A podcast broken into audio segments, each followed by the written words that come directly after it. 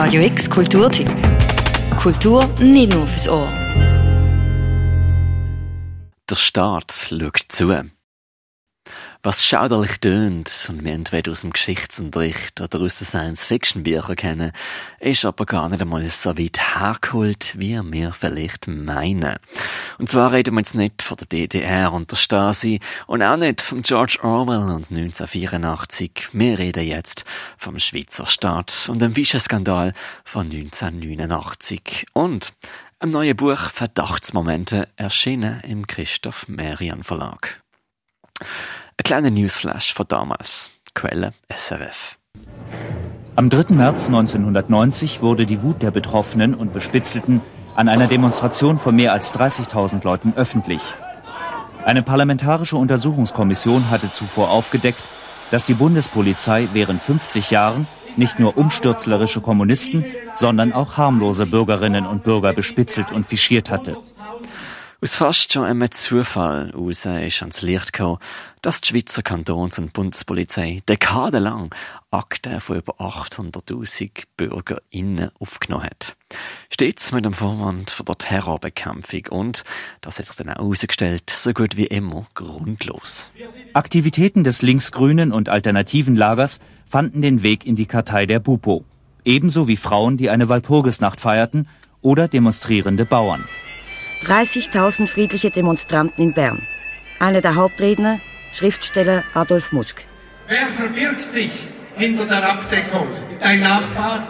Dein Arbeitskollege? Der nette alte Herr mit dem Dackel, der dich jeden Morgen durchs Küchenfenster grüßt? Endlich hat es uns der Staat schriftlich geben müssen, dass er uns nicht traut.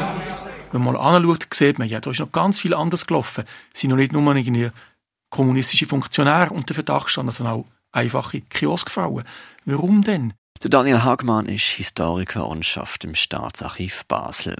Für sein neu erschienenes Buch Verdachtsmomente, Fischen und Dossiers aus dem Archiv des Staatsschutzes hat er sich unzählige Fische nochmal genauer angeschaut. Wie muss man das verstehen, die Bürokratie? Was haben die genau gemacht? Was ist ihre Denkart gewesen? Und dort können wir nachher dann, wenn wir das mal anfangen zu verstehen, überlegen, was hat das dazu beitragen zum gesellschaftlichen Klima von dieser Zeit? Was, wie hat das Basel geprägt? Ich kenne die Antworten nicht. Aber ich denke, die Fragen müssen wir mal stellen, wir müssen mal untersuchen. 52 Fische aus der frühen Nachkriegszeit hat der Daniel Hagmann fürs Buch aufbereitet und abgedruckt. Es ist nicht darum gegangen, dass man, wenn man 50 und 60 Jahre versteht, dass man kann sagen, aha, heute ist es ganz anders oder heute ist es noch genau gleich. Im Gegenteil, dass man sich fragt, was sind allfällige Unterschiede? Wenn man die einzelnen Einträge nachliest, wo die politische Polizei von der Basler BürgerInnen aufgenommen hat, ist es wichtig, sich vor Augen zu halten, was das für eine Zeit war. Eingeführt worden ist die politische Polizei zu Basel kurz vor dem Zweiten Weltkrieg 1938 zum Abwehren von faschistischen und terroristischen Akten.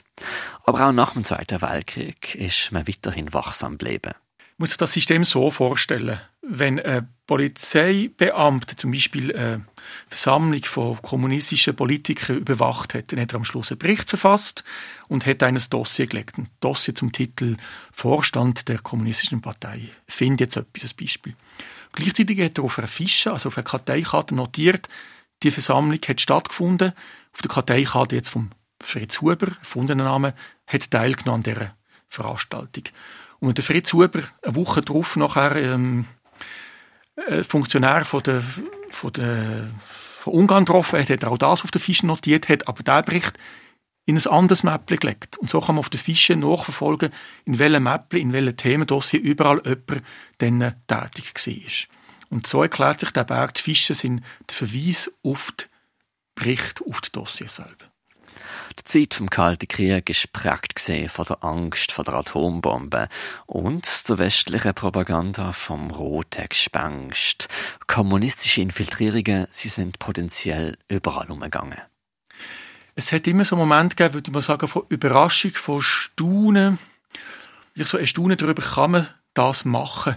Und was hat das bedeutet? Man muss ja immer sehen, ich weiß ganz wenig darüber. Da steht ein Satz, eine Wäscherin in der PUK, in der psychiatrischen Klinik, sagt, schickt mir die kommunistische Zeitung nicht mehr. Es ist mir schon einmal passiert, dass ich entlohnt worden bin, der Wegen.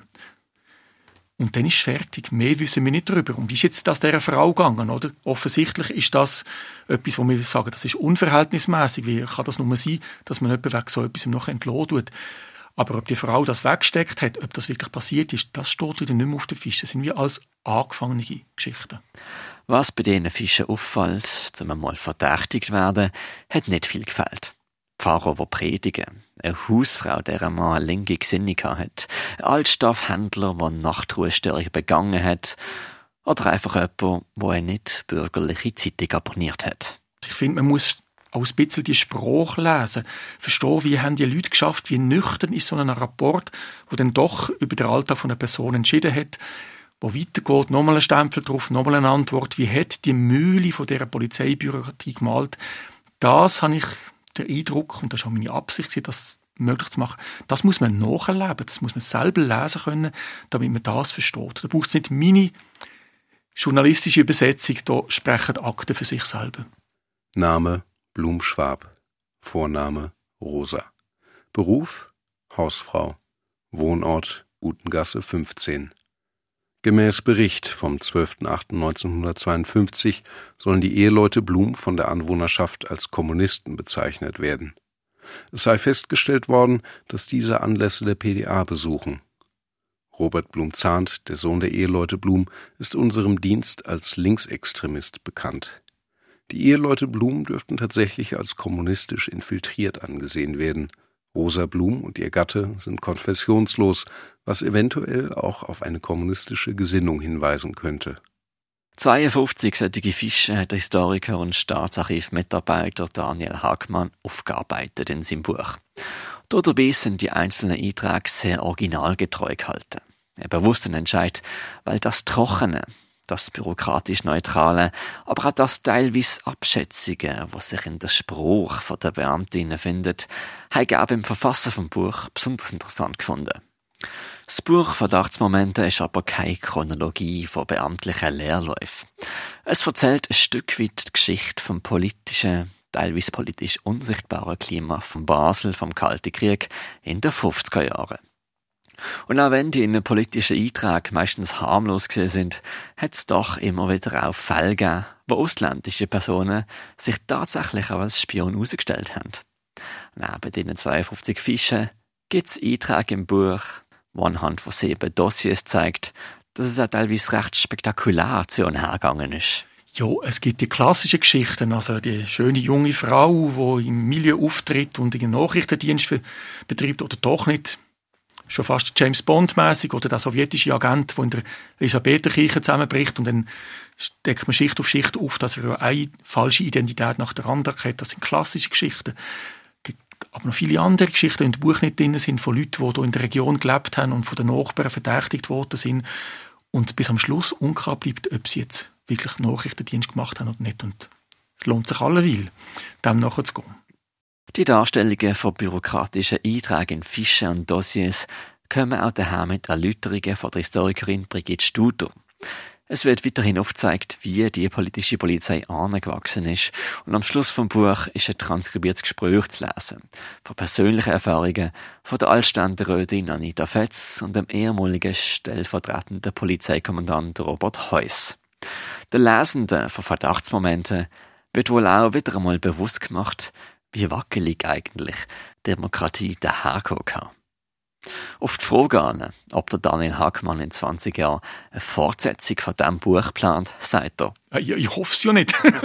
Aus zwei Gründen. Ich hoffe, dass wir die Probleme dann wirklich als vergangen können äh, beurteilen. Das ist meine optimistische Sicht. Und ich hoffe vielmehr, dass es nächstes Jahr und übernächstes Jahr ein Buch gibt und eine Radiosendung und einen Film, wo man mit diesen Geschichten wirklich schafft, das ist eine Tür, die aufgemacht wird. Bedient euch. Kommt, stellt eure Fragen, macht eure Recherchen, sucht dort weiter, holt die Geschichte ans Tageslicht. Es gibt ja wirklich so viele Geschichten, nicht nur von Leuten, die schon, wo man schon weiß, dass sie etwas erlebt haben, schon von ganz anderen Schicksalen. Verdachtsmomente. Fische und Dossiers aus dem Archiv des Staatsschutzes von Daniel Hagmann ist erschienen im Christoph Merian Verlag. Für Radio X, der Mirka Kempf. Radio X Kulturtipp. Jeden Tag mehr. Kontrast.